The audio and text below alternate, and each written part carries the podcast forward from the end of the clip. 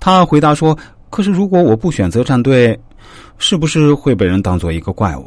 以后什么好处都轮不到我，什么脏活累活都会往死里的给我安排。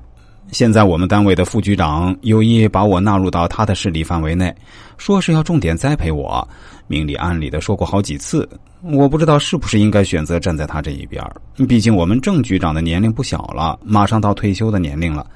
据说这位副局长就是未来的一把手。”我对他说：“其实你目前最重要的还是自保，也就是自我保护。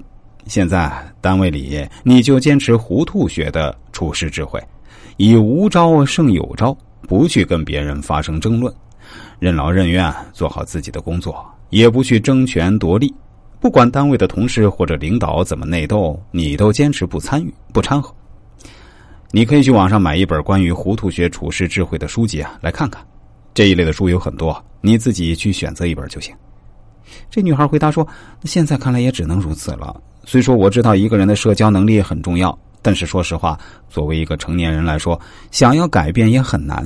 而且我自己也学过弗洛伊德的心理学理论，知道一个人的童年经历对他今后影响还是很大的。我从小的生活环境对我的性格塑造也起了很大的影响，但我总不可能穿越回去改变自己的性格吧。”但幸亏我不是在一个私人公司，而是在体制内吃着铁饭碗，否则我会死得更难看。哎，对了，师傅，你刚才提到糊涂学方面的书籍，我会买来看的。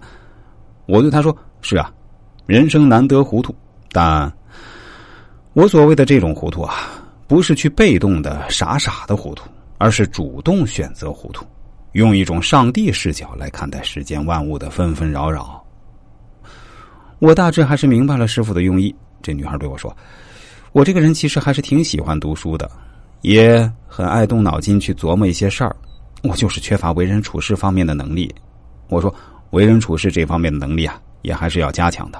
但总体上来说，懂点人生难得糊涂的道理，对你会更加有利。”后来，这女孩对我说：“师傅，幸亏你当初推荐我去认真读了一下糊涂学的智慧，也幸亏你建议我不要去参与单位里的拉帮结派。”现在啊，我们单位的正副局长都因为某些原因进去了，受到牵连的同事也不在少数。现在我们单位里几乎每个同事都在接受调查，但他们心里啊是很慌张的。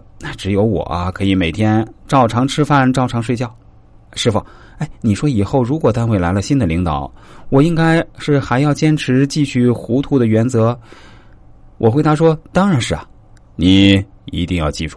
糊涂学是一种人生智慧啊，可以让我们免于外界干扰，也就是英语里所谓的 “free from” 的意思。